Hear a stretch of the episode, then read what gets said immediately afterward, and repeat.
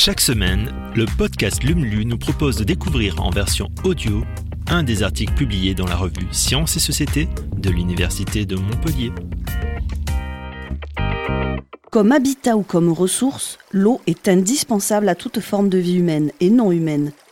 Dans ce numéro de LUM, chercheuses et chercheurs de l'Université de Montpellier et ses partenaires font la lumière sur cette ressource en tension qu'il est plus que jamais nécessaire de préserver. Alors n'hésitez plus et plongez dans l'univers de l'hume.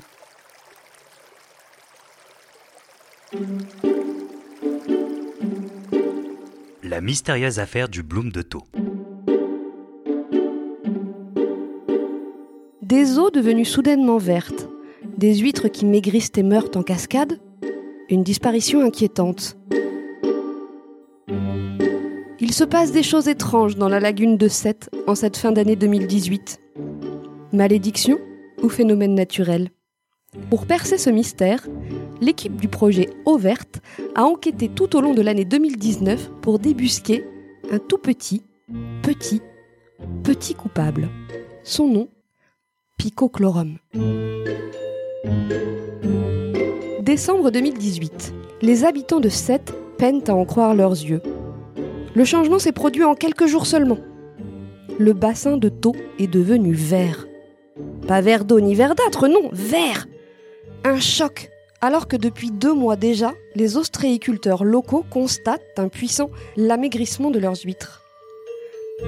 Dans les labos qui assurent le suivi de la lagune, c'est l'effervescence. Dans les canaux, partout, l'eau était verte. Se souvient Béatrice Beck, chercheuse au laboratoire de biologie marine Marbeck. Un bloom pareil en plein hiver, c'était impressionnant, mais surtout complètement inédit dans les temps de taux.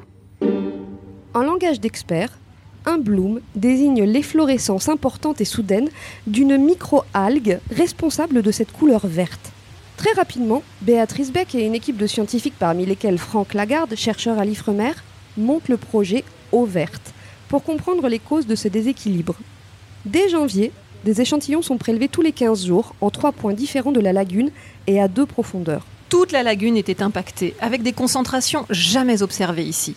Un milliard de cellules de microalgues par litre d'eau prélevée. Ça commence à faire beaucoup de suspects.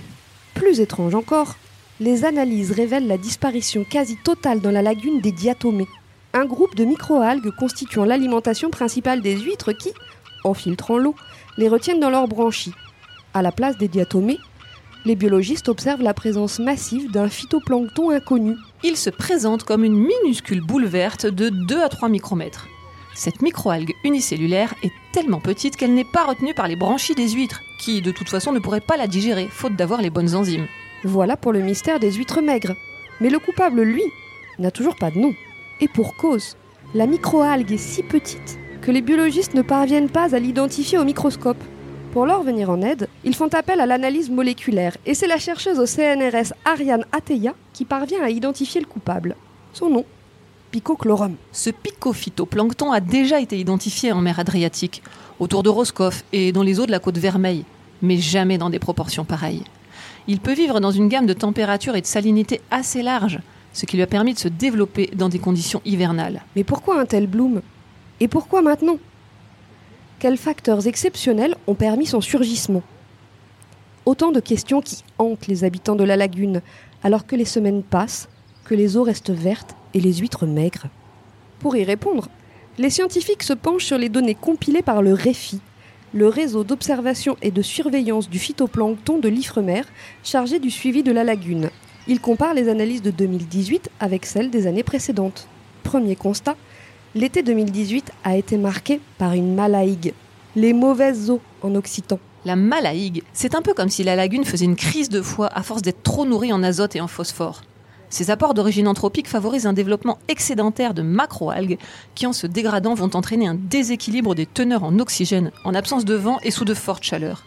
Cette malaïgue a entraîné une déstabilisation de la diversité et des abondances des communautés phytoplanctoniques. Les vents de septembre chassant la malaïgue, l'histoire aurait pu en rester là. Sauf que l'année 2018 fut également une année très pluvieuse, marquée par une succession de tempêtes et d'orages, des phénomènes naturels qui favorisent, là encore, un apport supplémentaire de nutriments dans la lagune. Ce qu'on a observé rétrospectivement, c'est que dès le mois d'août, picochlorome est présent à bas bruit dans la lagune, déjà déstabilisée par la malaïgue. Il a su profiter d'une synergie d'événements climatiques et environnementaux exceptionnels qui amènent in fine à ce bloom. Au final, les humains de la lagune, comme les huîtres et les diatomées, auront dû attendre un an pour que leur écosystème retrouve naturellement le bleu profond de ses eaux. Picochlorome, quant à lui, purge sa peine au laboratoire Marbeck, où les experts se relaient pour le faire parler. Nous avons isolé une souche et nous testons ses capacités physiologiques, ses besoins nutritifs, ses températures préférentielles. Autre objectif, développer des outils moléculaires pour sonder la lagune et, potentiellement, mettre en place un système d'alerte contre cet envahisseur minuscule mais si résistant. Nous nous sommes même amusés à le priver d'oxygène. Et il s'en sort très bien. Conclut Béatrice Beck. Merci d'avoir écouté ce nouvel épisode de Lumlu. Si vous le souhaitez, vous pouvez nous laisser un avis sur Apple Podcast ou sur Spotify. Et vous pouvez aussi le partager autour de vous. À la semaine prochaine pour un nouvel épisode.